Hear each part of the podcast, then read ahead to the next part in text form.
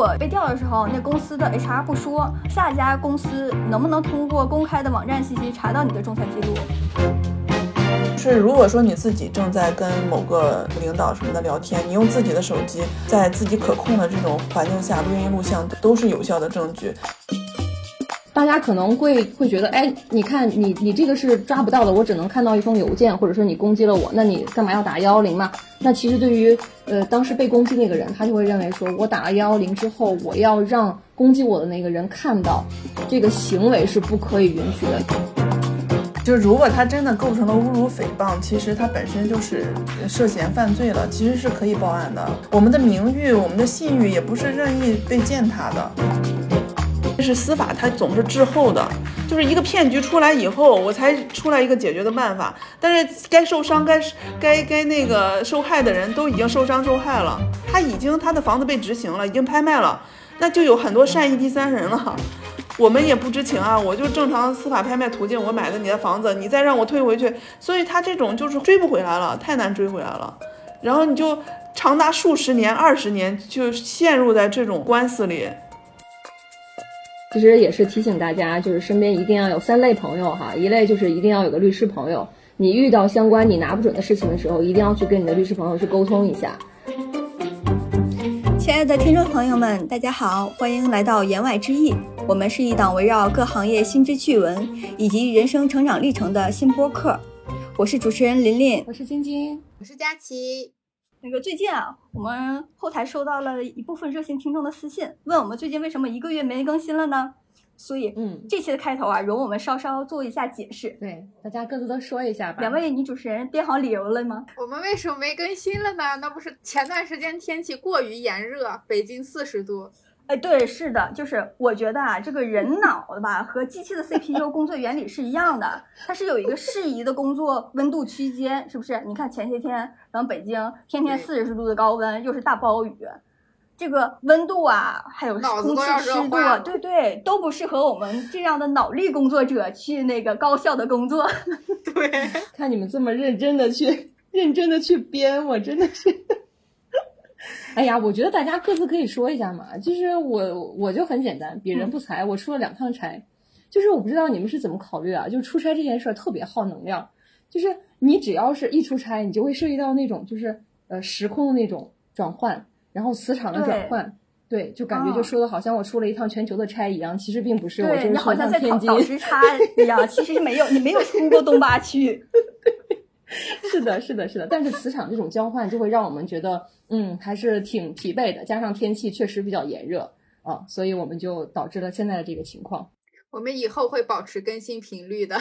刚才说的那一部分都是客观原因啊，但我们还是要从主观上进行一下自我检讨和反省。所以我们也是进行了一下复盘，然后就为以后的更新计划做了一下规划。我们跟观众们立一个小小的那个叫什么？生死状吧，那就以后呢，咱们尽量做到至少两周更新一次，好不好？对，嗯，好的，好的，好的。就是为了对得起这样关心我们的热心听众们，为了我们的良心不要受到谴责。是的，我们已经歃血为盟了。好，那回到正题啊，那今天呢，我们请到的嘉宾啊也是非常厉害，他这个话题和经验是非常实用，那简直是家居旅行必备。哎，是什么呢？嗯，是什么呢？哎，主要是我们听说最近一段时间啊，好像大家的日子呢都不太好过。尤其是各位正在度过中年危机的朋友们，所以我们今天特意请来了一位具有多年公司合规、刑事合规、股权筹划、婚姻继承类法律咨询经验的律师朋友来跟我们做一个分享。好，我们请校园律师给大家打个招呼吧。Hello，主持人好，三位美女主持人你们好。那个，我简单介绍一下校园律师啊。呃，校园姐是泰和泰律师事务所的合伙人，具有多年公司合规、刑事合规、股权重划、婚姻继承类的法律咨询经验，也是数十家知名企业的指指定法律顾问，同时也是三岁娃的宝妈，北大国发院的 MBA，同时还是一名业余天使投资小能手。嗯。谢谢谢谢。就上次我们和肖远姐聊天的时候呢，也发现最近好多中年朋友们都遇到了一些职场纠纷啊为代表的一些中年危机。那尤其是最近一年多来，大厂有一波接一波的裁员潮。那校园姐能不能给我们讲一下最近遇到的一些典型的职场上的一些纠纷案例啊？都是怎么处理的？都什么样的类型？嗯，好的好的，嗯，其实我最近确实听说很多我周围的这个朋友啊、同学有被离职的，然后我这个年纪确实是四十岁左右嘛，我们这个真正是的是一批人到中年，上有老下有小的人，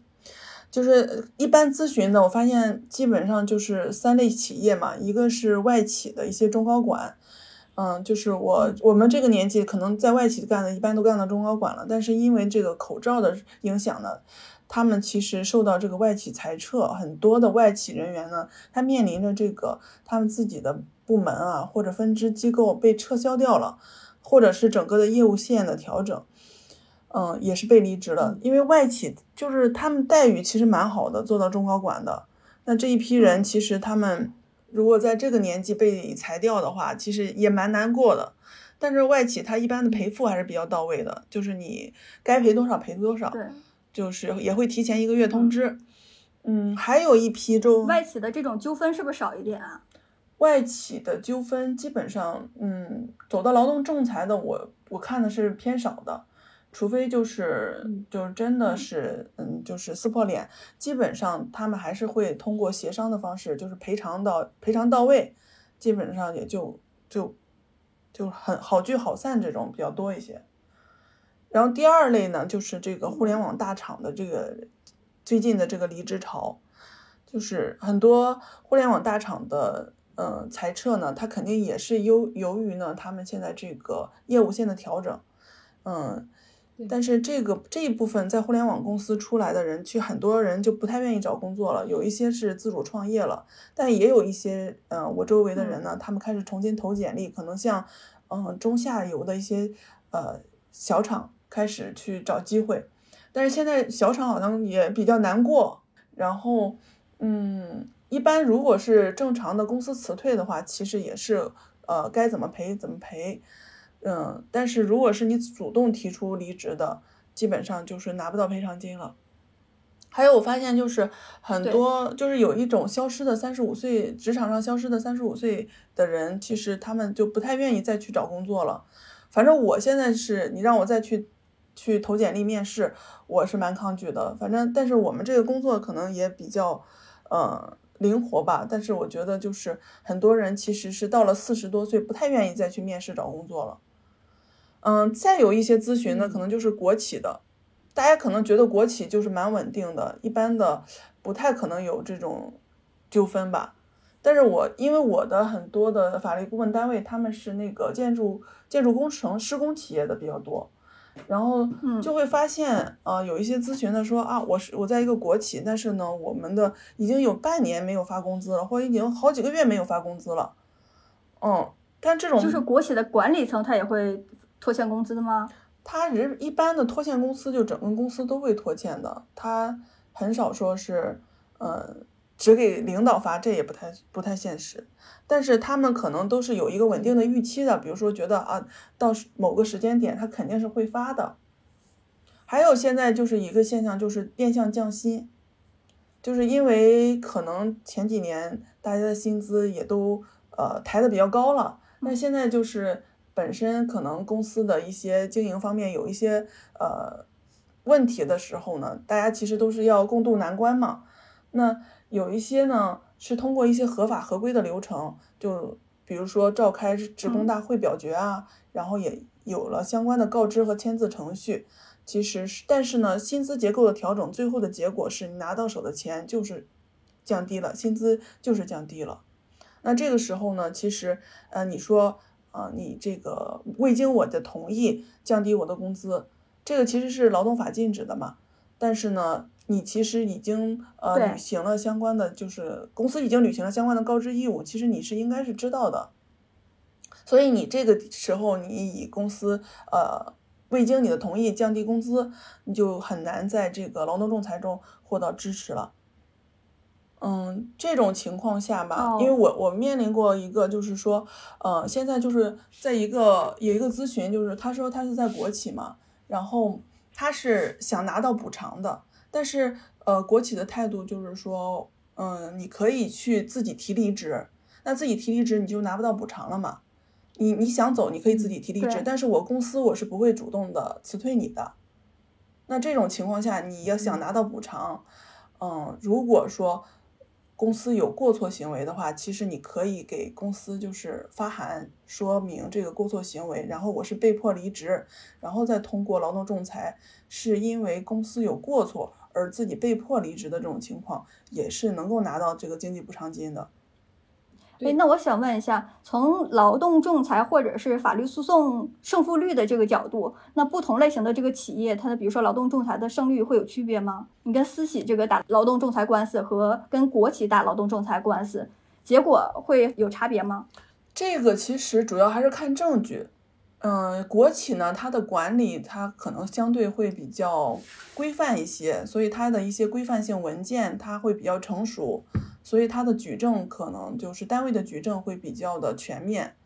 嗯，私企有一些可能管理就是一些相关的一些规章制度，它它就实际上不是很健全，那它可能就是会纠纷会多一点，而且国企相对来说，大家其实对一些制度的预期是比较稳定的，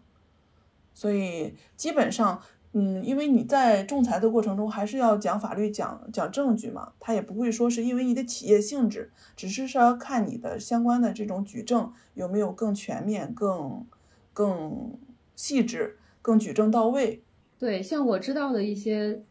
对，确实也是，就是国企跟大厂，因为他们本身在内部的一些流程和专业的人员上面，确实会更呃叫精准一些。像刚才提到了有一些裁撤。他可能都会把这个什么职工大会的表决的这些程序告知啊、流程啊，全部都给你设计的非常好。就是你到到手都已经经过了这个，呃，职工大会的一个表决。那你要想再去进一步的去去进行这个去沟通也好，怎么样也好，其实它的这种空间会比较小。那大部分都会走到这种，比如协商、协商离职。其实我觉得我理解下来，它应该是两方面的内容。一方面就是说，如果你对于降薪、降薪你是否能接受的问题。另外一个就是说，如果你不接受，才会到了要去离职，或者是解除，或者是仲裁，怎么样去分手的这个状态。所以它这两个是会不一样。当然，确实也会存在，就是很多的一些走到仲裁的那个阶段的，大部分都是民营企业，因为民营企业可能很多它是不太会去走向那个职工代表大会这样的一些程序的，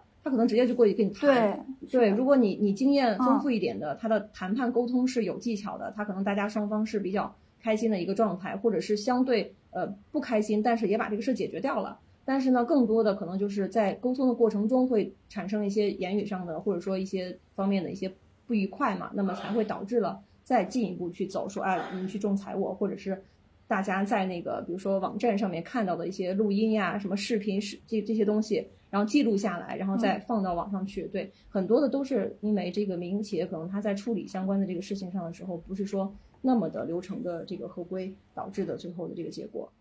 那这个劳动仲裁它的时间是不是很长呀？就是相当就是如果要是比如说我一个打工人，然后和这个企业来做这个劳动仲裁的话，那是不是相当于我们就是一个弱势群体？没有。因为企业它肯定有各种路子，然后要要嗯嗯对，没有劳动仲裁相对来说是比较快的了。因为正常的一个诉讼民事民事诉讼的话，它是它的那个是六个月，但是呢，呃，一个劳动仲裁是法律是规定你要三个月内呃出仲裁结果的。就是，但是就是包括你受理的过程中啊，你中间可能有举证的过程中，但你也有相关的一些法定的理由进行这个迟延、推延、往后推延，所以它其实呃相关的劳动仲裁来说的话，它是比一般的民事诉讼它的时效是会更就是短一些的，也是为了呃尽快的保障这个劳动者的这个利益嘛。所以仲裁来说的话，因为仲裁它是。他，你仲裁十五天，你对仲裁结果不满意是可以到法院去诉讼的。他实际上是给了你一个对仲裁不不满意的一个救济程序，一个法定的救济程序。如果说，因为我们正常的民事诉讼是二审嘛。就一审出结果以后，你可以上诉，但是呢，劳动仲裁实际上它多了一个劳动仲裁前置的劳动仲裁。如果你对劳动仲裁不服，你可以去一审上诉，去一审起诉，但是进入起诉程序。但你对一审结果不服，你还可以在一个呃十五天的诉讼时效内去上诉。所以劳动仲裁它实际上是由三个就是可以呃就是纠正这个结果的这个程序来保障这个呃劳动仲裁的这个结果的这个。呃合法性，保障劳动者的合法权益的这个的一个呃周延性吧。但是呢，劳动仲裁呢，它就要求你必须要比诉讼快，就是你它的时效是更短的，哦必须要仲裁员在这样一个相对短的时间内要给我审就仲裁出来结果，这样它其实是一个在法律设计上是加速了的一个流程。嗯，而且我听说劳动仲裁的成本是不是也很低，相对于其他法律诉讼来说？对，仲裁的这个仲裁申请的这个金额也很低，它比诉讼费要低很多。那我比如说我做过这个劳动仲裁之后，然后他对我以后，那我这个工作做劳动仲裁，那我就要再找其他工作的话，他对于我其他工作有影响吗？那个下一家公司会不会认为我是一个刺头啊？嗯，有这种情况，我我确实也经历了这样一个案子，就是，呃，就是他其实是因为是本身是承诺他在在那个 offer 里实际上是有一个年终奖的，但是可能也也是因为。呃，我觉得经济效益不好啊，就到了到了这个发年终奖的时候，公司就不想给他这个年终奖，肯定也是因为他的职位这个金额比较高，然后呢，呃，这个就跟开始跟公司打劳动仲裁了。在打仲裁的时候，都是有这种呃担心啊，下一家的工作会不会去进有影响？但他这个结果出来以后呢，确实是他在后面找工作的时候，因为现在很多的企业，尤其是一些比较正规的企业，会做背调。有专门的嗯背调的机构，对，而且会去跟上一家的公司去打电话，但是呢，呃，嗯要也要看情况。基本上呢，你在呃跟下一个单位解释清楚自己为什么劳动仲裁，啊、嗯，一些比较正规的公司，他还是会嗯理解的。嗯、我遇到的这个人，他是把嗯自己的这个仲裁的裁决书隐蔽了一些私私密信息以后发给下一家公司，然后给他们看了一下，他们也表示理解，然后他也正常的去入职了。但是我觉得确实是我们劳动者来嗯说，呃，如果你是一个职场打工人，你确实会有这种担心。这也是很多的这个劳动仲裁案子都很多的是到最后，呃，你经过很长一段时间举证啊、质证，到最后还是以和解的这种方式拿到这种补偿撤诉的。很多案件是这样的，确实劳动者会有这种担心。实践上，实践中呢，被调的这种客观情况。呃，后面企业的被被调的客观情况也会让劳动者有这种顾虑，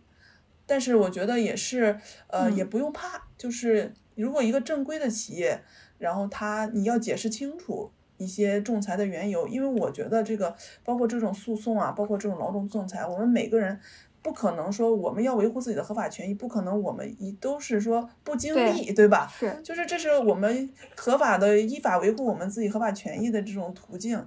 也不能因为说就是会有被调啊，就就不去劳动仲裁。嗯、对，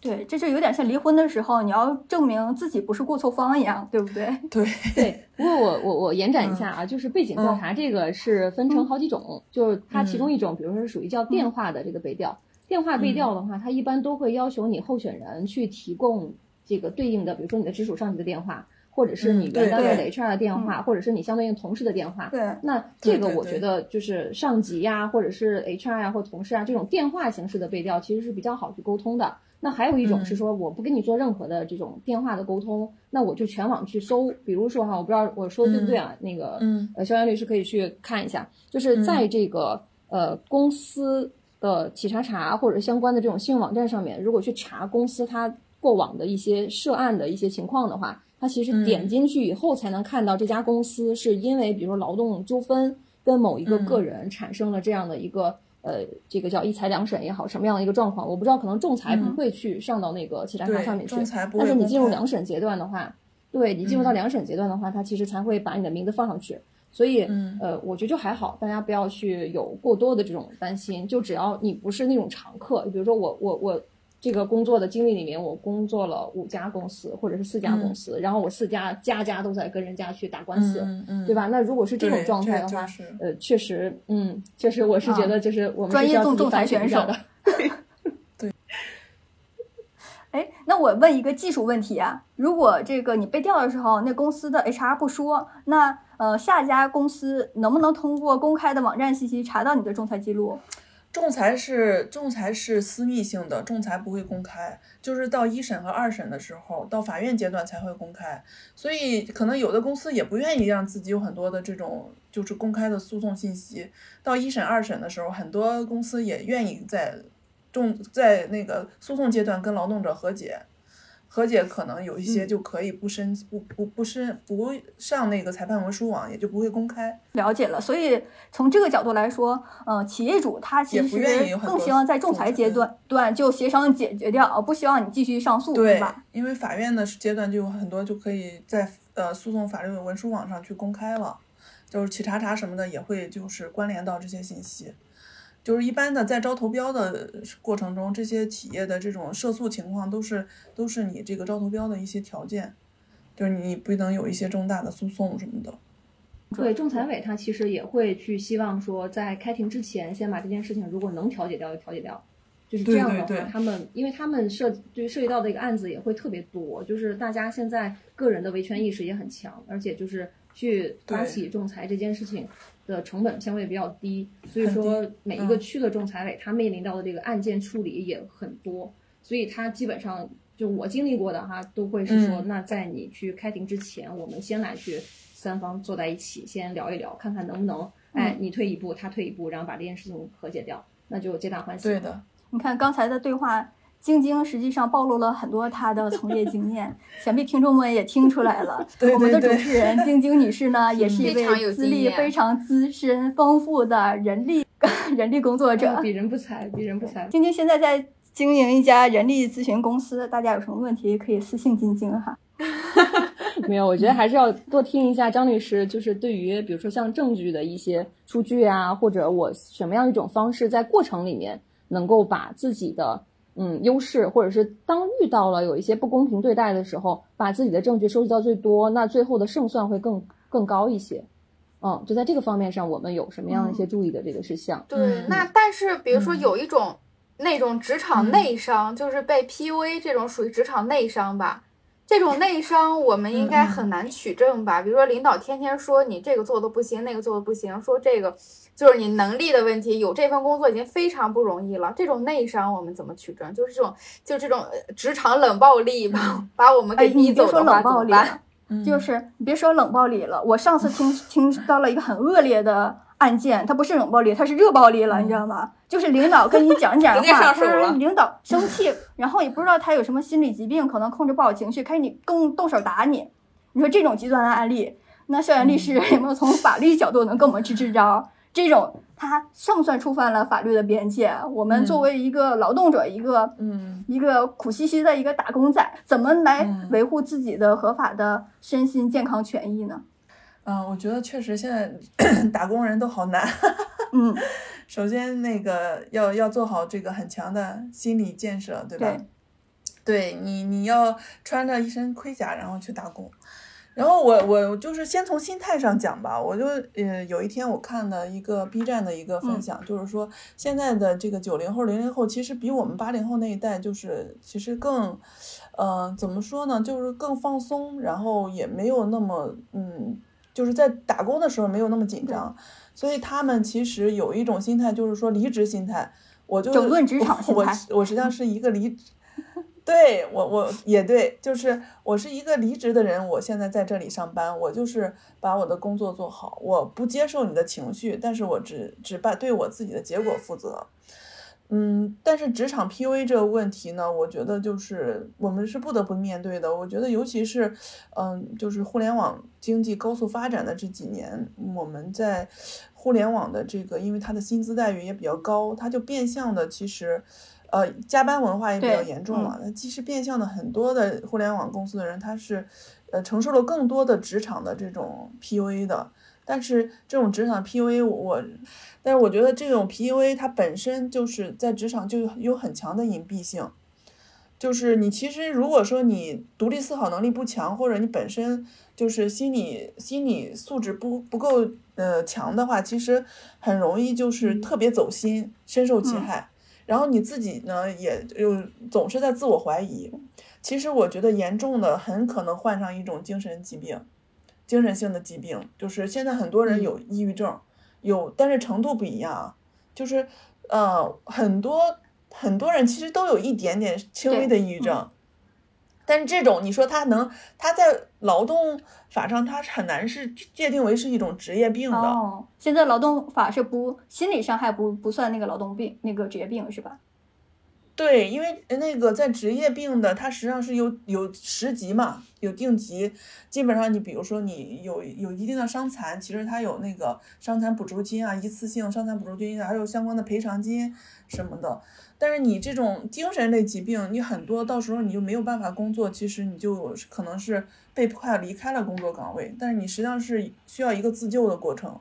它本身确实是，呃，很隐蔽，然后呢又没有办法直接归因。嗯，你说你自己心理素质不强，你说领导 PUA 你，把你 PUA 成了这种 精神病、抑郁症，对，就是挺难直接归因的。所以法律上现在嗯很难以举证这个证据链条。对他，他很难举证，但是不代表说是你不能举证，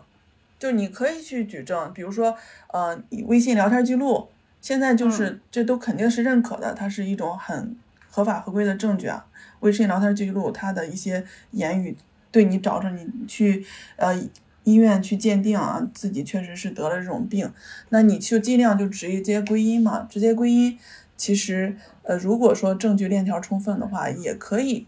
就是要求这种单位的这种赔偿，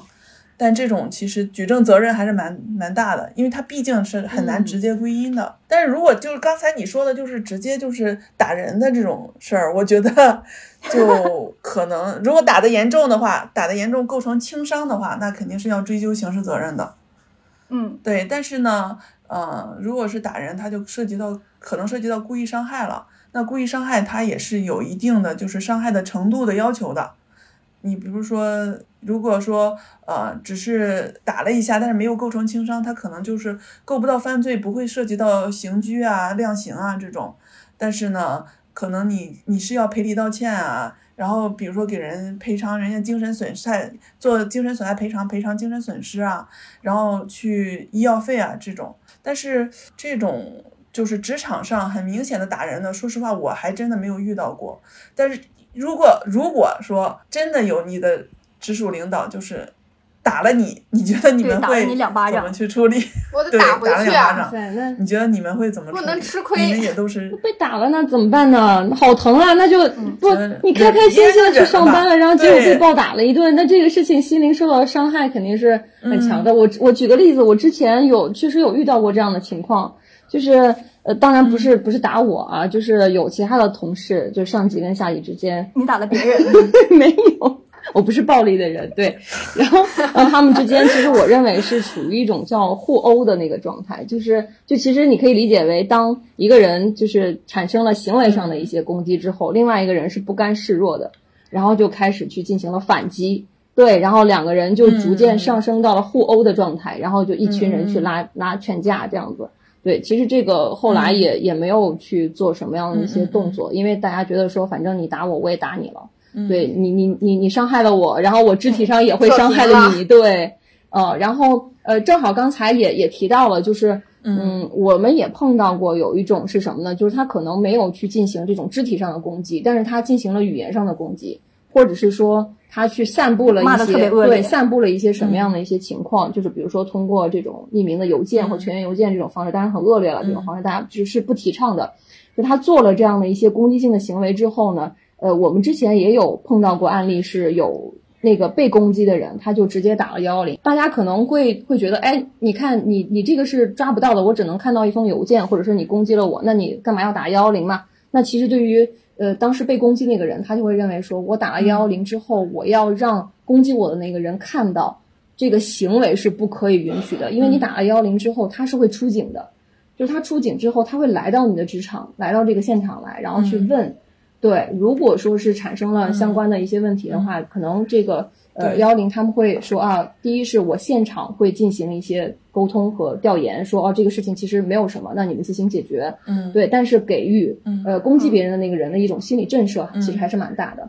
另外还有一种情况就是幺零当时认为这个事情可能我我证据不足，或者我采采证的这些情况不是足够的，那我可能会把这个呃打幺零这个人带走，就是我会带到所里面去，然后做口就是叫什么笔供哈，笔录对，做笔录，笔录然后你把这些情况都嗯告诉我，然后写下来，写完了之后，然后我再去跟你讲，可能这件事情的处理是怎么样的。其实我觉得就是形式大于它的实质，就是你做了这件事情之后，可能会让他有一些内心的一些触动，就会觉得哦，这个人好像还不好惹，对他不好惹，那我以后可能就不要这么做了。嗯，你是让他知道他触犯了法律的边界。对，但是警力是有限的，大家千万不要去学这种方式，因为如果打的多的话，也会造成一种困扰。对，嗯，但是如果很严重的话，我是觉得这是一个处理方式。但是如果你这样报警了的话，其实，在公司也就很难再待下去，是不是？就还好，对，像刚才那两个互殴的人都离职了，没有，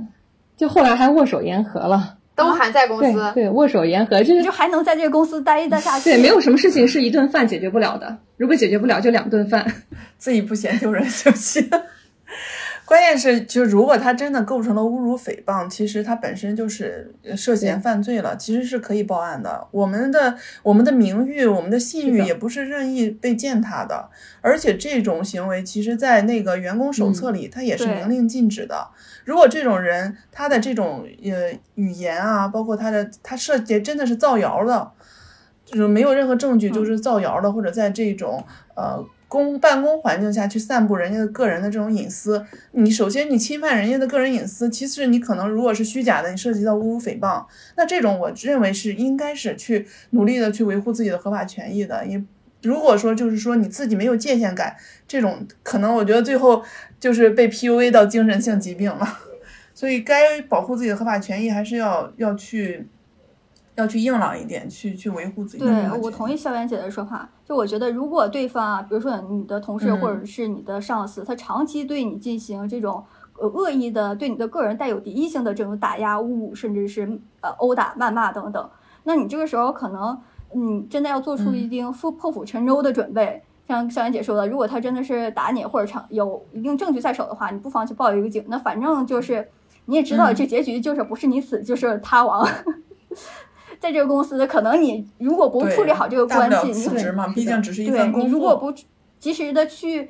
把这份关系梳理清楚，做一个了断的话，你以后在这个公司的日子可能也很难过。对，如果说这个公司就这种氛围，它也不是一个，嗯、值得你待的一个好的奋斗的地方。但是现在好像就是，嗯，确实是，就是包括这一届的应届毕业生什么的，大家都看到一些嗯。新闻啊，包括一些周围的实际的情况，确实是不太好找工作。找工作也是太嗯。很卷很卷的，除非就特别拔尖儿的那种，特别优秀的，真的就是没有前几年那种那种那么好的这种就业形势。对，像十几年前我们毕业那阵儿，那个各企业都是去学校门口大巴车拉着去嗯招聘的。那现在你肯定更见不到这种场景了。没有那个还是会有的，就是南方的工厂还是会有的，对，尤其是、就是拉着大巴车去哦火车站，对，汽不是厂是吧车站，哎，对，蓝领，然后会一车一车的拉人走，嗯，来三十块钱一天，啊，二百块钱一天，没有三十块钱的了，对，哦，挺好的，嗯挺好的。那还是给我们年轻人一些信心，是不是？两百块钱一天的蓝领工作 还是能找到的。对，我我我那天看了一个新闻，说现在就是那个就是硕士毕业的，还是什么本科毕业的，硕士毕业的，好像就是去就真的就找不到特别好的工作。啊，去德克士打薯条儿。啊，做保洁员真的背着那个背着那个保洁的那个背包，就是嗯去做保洁员。也有大家就是先先要谋识生嘛，时务者为俊杰，大家先想好那个作为基础的生存嗯手段。努力生活。对对对，先先蛰伏，嗯再看机会呗。先蛰伏他个四五年然。后就说到这个大巴车拉，我就忽然想到那个缅甸北的那个诈骗我诈骗的事有看过相关的，案例，嗯，拉走了，就保护好自对，我们。这里也给那个我们的听众朋友们，虽然大家应该有这个意识了，就是谨防那种以国外高薪的那个招聘的名义，实际上会把你拉到东南亚某个国家，然后某个小园区，然后可能去从事一些诈骗啊、杀猪盘啊、赌博啊、非法非法赌博这样的，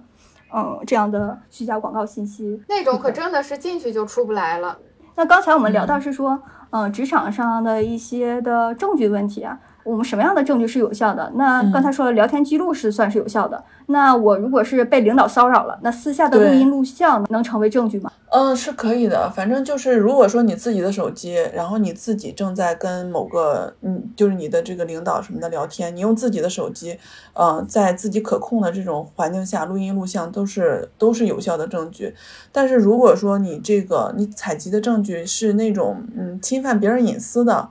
或者是说在那种不合法的这种安安装摄像头、窃听设备，那这种可能是非法证据。这种非法证据，你在诉讼的过程中，一方面它可能不会被采信，另一方面呢，你可能呢也会涉嫌的构成一些呃犯罪、侵犯别人隐私啊这种。嗯，所以我我们建议呢，还是呢，就是嗯，在自己的可控的这种范围下，用自己的这种录音录像设备，比如说你在自己嗯家里，你该安个摄像头是吧？我没有问题啊。但是你去别人家安个摄像头，在别人的车上弄个窃听设备，其实如果发现的话，就是就是可能就不是合法证据了，你侵犯到隐私别人隐私权了。但是你自己的车上，我自己家里的车上我装个装个这个录音设备啊，或者是装个摄像头，我觉得这些都是合法、哦，所以你得先把领导派骗到你家里来，是不是？啊，这个感觉好危险。这不是不是，对，这还是蛮危险的。对，反正就在自己可控的，比如说办公室啊什么的哎都，可以。那如果是不经嗯对方允允许啊、告知的情况下，这个录音录像也能当做证据嗯吗？我就是我录音之前需要提前告诉他吗？可以啊，这个应该要告知的吧？不需要，你就自己手机。对，这个这个要看你什嗯么情况下了。如果说你就是让他在自己的这个。一般情况下，我们在劳动仲裁的时候，可能是嗯让大家就说我现在在录音了，然后呢，呃，就是说不侵犯你的这个隐私。但是正常的情况下的话，其实你如果说微信聊天的这种呃语音聊天，实际上是没关系的。但是如果说是呃你引诱性的说出了他一些隐私了，建议还是说说一下吧。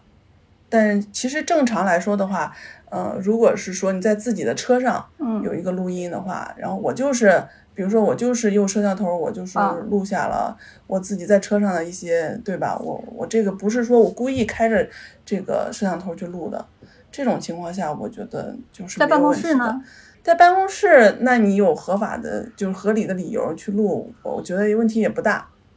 除非说涉及到一些特别隐私的东西，嗯正常可以录的，可以录，可以录。你自己的手机，然后你这种环境下，那如果说，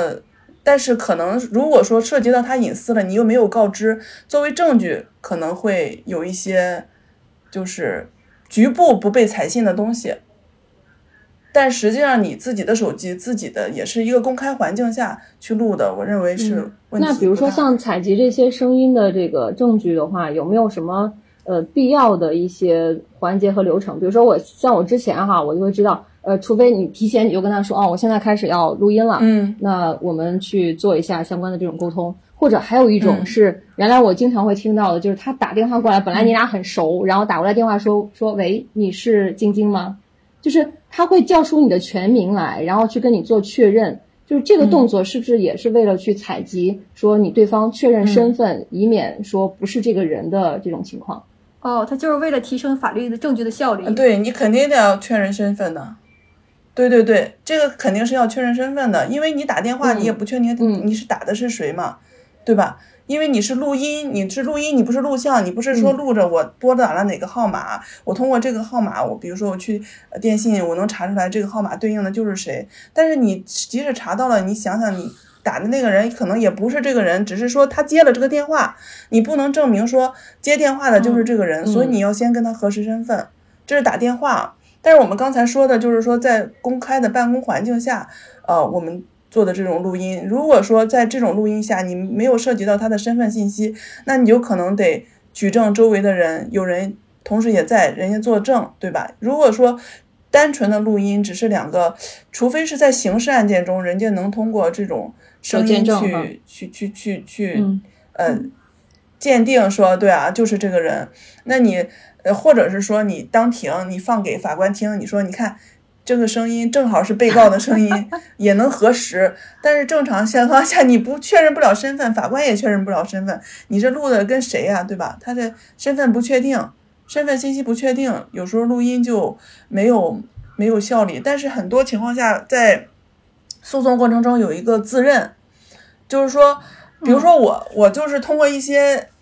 就是一些感情上的或者一些声势上的一些造势，哎，我我说当场我就有证据，然后呢我就播出来了，然后他说法官就会问他这是你说的吗？可能你那个录音里没有说，哎你是谁谁哦什么我是这种身份确认信息，但对方说哦啊确实是我说的，我我认可，对吧？有的时候比如说对方欠你钱了一直不还，然后你打电话说打电话说那个你欠我你欠钱要还。但是其实你蛮忐忑的，开庭的时候，嗯对方说我不认，嗯不是我说的，那这个其实就挺麻烦的。但如果他认了，说确实是我说的，嗯，那这个就属于自认，哦，那这种证据就是有效的证据的。所以说，嗯，有时候呢，我们尽量的去去收集一些比较完备的证据，但如果说呃证据不完备的情况下，就要通过其他的一些呃。证据组合啊，或者是说一些当庭的一些反应，来把这个证据变成一个呃有效的一个证据，或者是自认啊，通过自认的方式啊，或者是通过其他证据的这种佐证，或者通过证人证言啊，来把这个证据它的这个证明力、它的证明的事实，还有它的这个效力、哦原来也不用那么僵化的，每次一打电话，明明知道是你，还要喂，是李丽吗？对方哪让知道你在干什么？你这种如果说一定要确定他身份，他有时候对对对对对，对他可能就是说就挂掉了，或者说嗯，我要注意一点，我说话的时候要很注意了。对你平时都让就都叫他张总啊，或者说叫他这个名字，你忽然对一定在作妖，是吧？对，嗯，所以就 对他他有些话他就不说了。你说有时候我们比如说打电话，我们就是自己的电话，我去录音，我也不可能说哦，告诉他说啊，我这打电话给你录音了啊，你注意点，小心点，别啥都说。他也就说不出来了，他也不会说了。对，我想再咨询一个技术问题啊，那如果是被录音的一方呢，如果他是酒后的状态，那他的这个说辞证言还可可信吗？可以作为证据吗？酒后的状态呢？首先，他说自己是酒后的状态，其实我们要看他这个整个的在这个录音过程中的表现了。如果他整个逻辑是混乱的，是吧？说话也是颠三倒四的，可能确实是会涉影影响到他这个这个证明的这个事实的这个效力，证明的事实的客观性。但如果他本身逻辑就很清楚，而且我觉得这种这种证据要证明他自己，他要自己。另一方面就是他对方要证明自己是这种醉酒醉的状态，到嗯、呃、程度到自己已经不能说呃对自己的说话的事实做这个呃做一些承担责任了，对吧？对这种情况下，因为他那个举证是有这样的，嗯、就举证责任要划分的，嗯、谁主张谁举证嘛。哦、一般比如说我主张说你对吧？你打我了，那你你说我没打你。那就是我要举证说你打我了，比如说我报警了，有有那个警察出警记录，然后我去法院验伤了，对，有有我还拍照了，就是当时你拍的我打的我的这个照片，然后呢，我也有那个呃医院的诊断证明，确实就在那个时间啊，也是这个伤的部位，那我是能证明说你打我了，对吧？那你说不是我打你的，那你就要对自己说，比如说我当时我没在那儿，然后呢？我我周围有人看见了，我也没没打你，或者我打你不轻很轻，没有打到这么受伤到这种程度，就是谁主张谁就要对自己的主张内容做举证。嗯、是的，哎，那像我们今天这三个主持人啊，像我和佳琪是属于站在打工仔的立场上提问的，然后我明很明显，另外一位女主持人晶晶女士呢，她就是站在资本家和人不要人力管理的阶级矛盾，人力资源工作者，嗯。对，那他想晶晶还有没有一些关于，如果你站在人力资源方，有什么问题想来咨询校园校园姐的？哦，对，就是嗯，其实那天我也在想，就是以前我是我做 HR 嘛，然后很多时候呃上下级关系，或者是说在这种绩效考核，呃不是说证据特别充分的情况下，要这个部门可能就会跟 HR 说，来你去把他给我辞退掉。然后 HR 就会去进行沟通，然后就要去收集证据，然后就要去找所有的这些方法，不管是动之以情、晓之以理，还是以这种非常严厉的方式，他可能就要去就是动自己的脑子，然后去想，就怎么样能够合理的，或者是说呃大家相对比较呃平静的把这件事情解决掉。那其实我们也会遇到一些，不是我们，应该是 HR，、我现在已经不是 HR 了，就是有一些 HR 的这个这个朋友们，他们没事，你是老板，他们可能会遇到一些什么样的情况呢？就是在跟对方去沟通这种辞退的情况下，有可能会导致一些呃给自己个人带来的一些人身伤害。就是我觉得大家现在，比如说你上网上去搜，就是百度里面，你如果去搜说，呃，在辞退的过程中，HR 造给 HR 造成人身伤害这样的案例，其实特别特别多。呃，我我之前有遇到过的，就 HR 被别人打了，对对对对，被别人打了。因为比如说我简单说几个，呃，有有说那个什么呢？比如说你看嗯这个跟男员工，就是女 HR 跟男员工去谈离职，然后没有聊几句，可能对方那个人的情绪不是特别的稳定，嗯他站起来就要动手打。那这种的话，哦其实女 HR 她她不管是男 HR 还是女 HR，面临这种情况的话，她可能都会是遭受到个人的这种人身的伤害的可能性。然后呃，也有遇到过说这个离职员工因为觉得就是牵扯到这个劳动纠纷，他不满意，呃，他就给 HR 打电话，然后说如果说你你不把钱赔够给我，我就要去幼儿园绑架你孩子。就这些在网上是都能查得到的。嗯对啊呃真的，你可以去查一下。这么危对，还有就是嗯那个有有我我有看到网上有留言，HR 留言有说说半夜收到离职员工的微信，说要说要干掉他，人身威胁，他，对，然后吓得他就一晚上没有睡觉，然后第二天就火速搬家，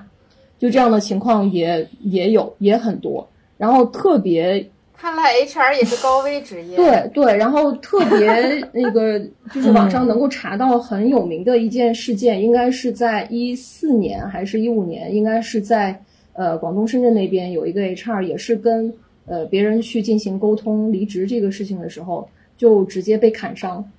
对，砍伤然后不治身亡，然后那个那个把他砍伤的那个人后来自己就对自己就自杀了。对，就是会有相关的这样的一些惨案会发生。那像 HR 受的这种属于工伤吧？嗯对，这肯定是公司会再给他对，这肯定是会受到工伤伤了。对，但是我们肯定不会希望说啊，我肯定是有保障，我有工伤保障，所以我就这个大义凛然的去做这件事情。对，这个是晶晶的问题是怎么样，他怎么样不被砍，不是怎么样拿到工伤保险。对对对，我就想问这个肖元律师说，在这种情况下，我们怎么样能够更好的去维护到 HR 的这边的这样的就是权益，能够让他保证安全，或者是在呃有一些一些其他的一些什么样的这种方式和方法？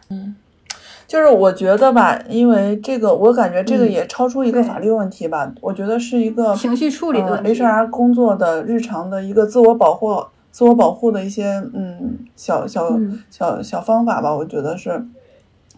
嗯，因为它确实是一个高危工作。我们现在就分析它，因为你不确定你这个离职员工他的这个他经历了什么，他可能正在离婚，可能他的嗯房贷已经断供了，对对吧？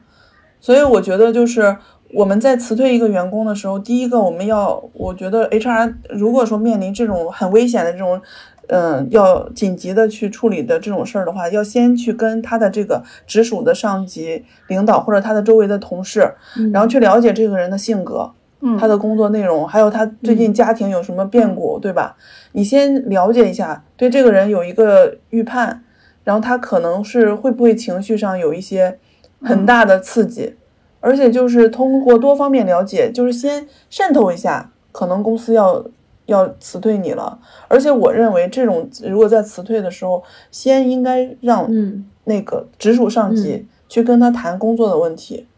然后 HR 再去介入。我觉得 HR 在这个工作的时候，他本身明白他离职不嗯是 HR 造成的。对，那可能是公司就是部门裁撤了。对他本身确实是因为你肯定，我们刚才都说了，职场 PUA 现在这个现象嗯挺普遍的，对吧？就是而且现在大家生活压力都蛮大的，就是你不知道他真不知道他生活的，比如说这个我们这个人到中年，太惨了，可能真的就是生活就是已经就快断了，就是那根弦可能就马上要崩断了，然后你来介入他的这个，他又离职了，嗯，可能就是压死骆驼的最后一根稻草，嗯，对吧？对对，所以可能要先做一些细致的一些调研工作，嗯然后再去介入。对，如果说我是一个女的 HR，然后我我知道我要谈的这个人，他可能情绪比较激动，或者他家里最近事儿也比较多，然后呢，他其实呃本身就四五十岁了，你再让他你辞退他以后，他可能就是再去找工作的嗯可能性也很低了。然后这种其实你本身就应该重点关注，就是你谈的时候也应该再找一个人一起去谈，对吧？而且你一般的我们就谈的时候就是到把一个，他约在广场上谈，人比较多。那也不妨碍他砍人，对吧？我觉得就是，对吧？他要真的想砍人了，还是得还是得了解清楚他到底什么。然后，嗯要不然就是拉到一个独立办公室，告诉他这儿有摄像头，嗯对吧？我们这个是嗯我这这是也是我的一个工作，然后你的领导嗯也已经跟你谈过了，然后我们就是谈嗯补偿，然后我们肯定先要，觉得就是一个心理沟通的问题嘛，先安抚嘛。但是就是有时候有些时候就是一个裁撤的结果不可避免的时候，就裁员的结果不可避免的时候，那就尽量的就是能能多赔就多赔，但是有时候是人力资源也是被老板就是。老板给你一个 KPI 嘛，你必须得多少钱，不能超过多少给我裁掉，对吧？肯定老板都想越少越，尤其在民营企业，它本身要控制成本嘛。反正我觉得就是就是怕有些老板说，我今天看你不顺眼，明天就当天就会跟 HR 说，把他给我。裁掉，对就这样的话，可能就会比较、对，就会比较难办，因为他没有给任何的这种心理的预期。对，所以我觉得老板也要 要把这个案例看一看，对吧？你不能说说开就开，你得有一。首先，我就我我做那个常年法律顾问，公司的常年法律顾问，我也会遇到过，就是 HR 告诉说，老板就说就是第二天就不让他来了。那我觉得我作为法律顾问，我就会跟他说，我说你得找到合法的理由去辞退他，对吧？那你要不然去找、找那个去那个那个员工手册、公司的规章制度，或者去查他的考勤，或者去查他的绩效，对吧？你要有合法的理由去辞退他，他又真的违反了这个员工手册的相关规定，达到了你可以单方解除劳动合同的条件。如果没有，我们是不建议你去这样辞退的。那你如果这样辞退了，那你可能会涉及到呃这个经济赔偿金的问题，你是违法解除。试用期期间都不能这样说，嗯看人不顺眼，第二天就不让人来了。这也试用期期间都不可以这种无缘故的解除。所以说，就是，嗯、我觉得这个 HR 还是应该跟老板沟通清楚，你你得据理力争，你不能说。当然，有的尤其互联网公司的老板比较任性。就是无法面对这个你的员工对对你提出任何反驳意见。但是我觉得，嗯、h r 也是一个非常 professional 的工作，你该去说的就是得说。嗯，好，嗯，就是你不可能让我第二天立马就辞掉一个人，我得有相关的这种合法的，就是单方解除的理由和依据、制度依据，或者他的这个工作的这种依据，对吧？就老板也最好嗯不要为所欲为，就是今天想一出，对不要那么任性出。对对，对，是的对，要考虑到其他人的生命安全。反正就是我相信我们的听众里面的老板都是对我们的听众都是非非常常客观、理性这种事儿来、脾气又 nice，而且还会发大财的老板们。嗯，对对对对赶快关注我们吧。所以说，如果是万一你不幸遇到了一个很情绪化，然后又很任性的老板，然后这时候让你去裁掉一个又又一个更情绪化的一个员工的时候，这时候你要意识到这个风险点在哪里。对，我觉得就是还是要专业。对我，我也是一个，就是我 HR 也是专业打工人嘛，对吧？那我要分析这个嗯人现在裁撤裁裁掉他，第二天不让他来了，这个行为会有什么法律后果，是吧？我是把他裁了，我不让他来了，但是他第二天去劳动仲裁，然后要求你那个赔双倍，嗯，公司能承受得了吗？那人家也不是说没有依据的，对嗯，吧？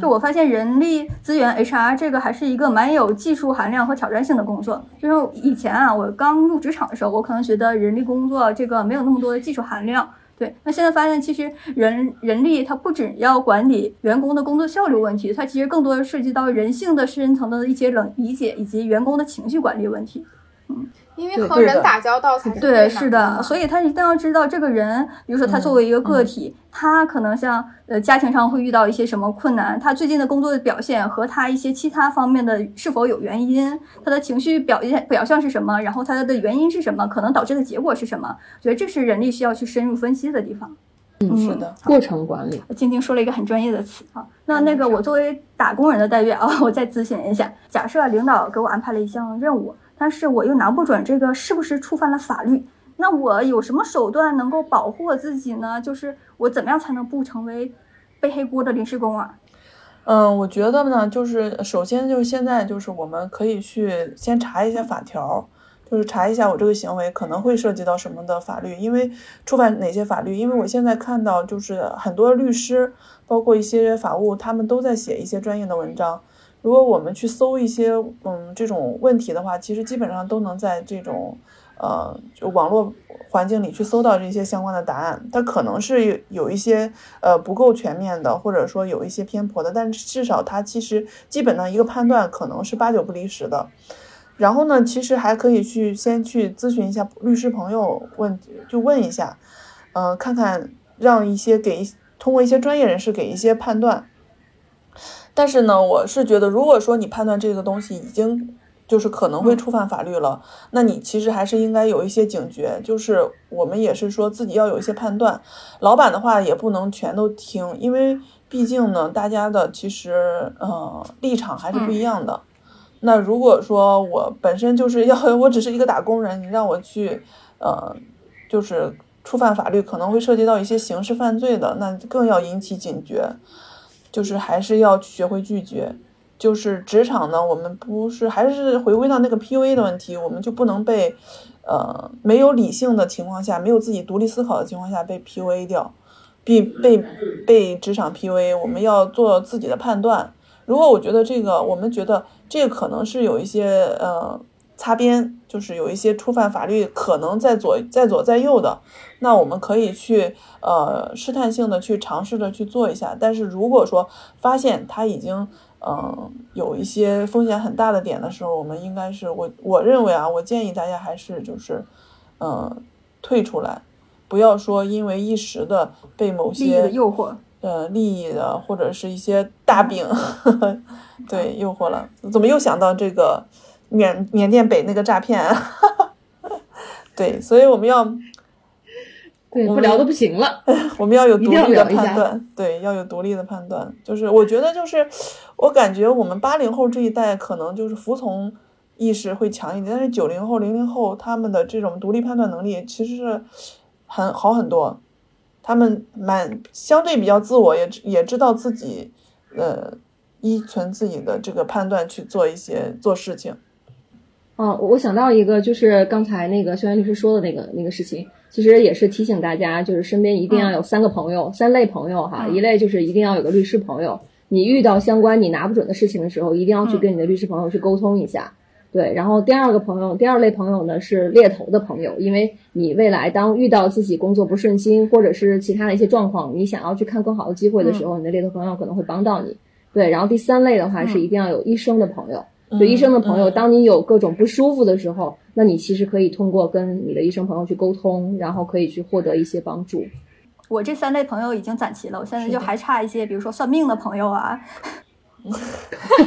啊，对，这个也很重要。算命、按摩的这些朋友，对他，可能不是硬技能，哎，那你你说对对心理咨询师有用，还是说算命先生有用？算命先生吧。就是你算命的呗。就是算命先生是不是比心理咨询师好像？我觉得是因为怎么说呢？心理心理咨询师他可能会有可能会让你向向内归因，会让你知找一些，比如说是原生家庭或者自己成长经历上的原因。但算命师傅不啊，算命师傅这就是说你的好运还没到啊。就是对，你都不用想，对他直接告诉你说，就是这心理嗯咨询师肯定也得找算命师傅，有的时候。而且算命师傅给你的解决方案多直接呀啊！让你花几百块钱、几千块钱买他一个手串儿就解决了的问题，你为什么还要找心理咨询师给你讲几个小时呢？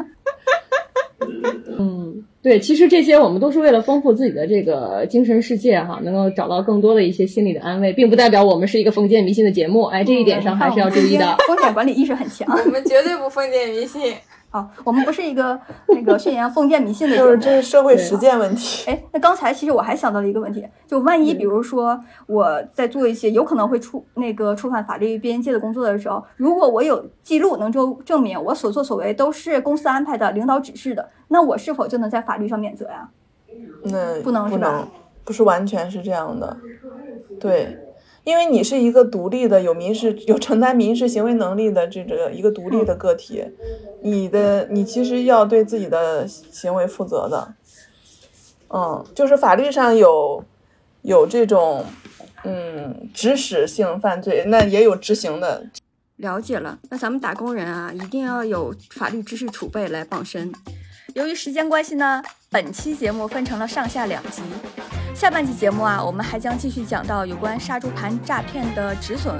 以及婚姻和恋爱期间的财产协议分割问题法律解读。欢迎听众朋友们点击播放列表继续收听。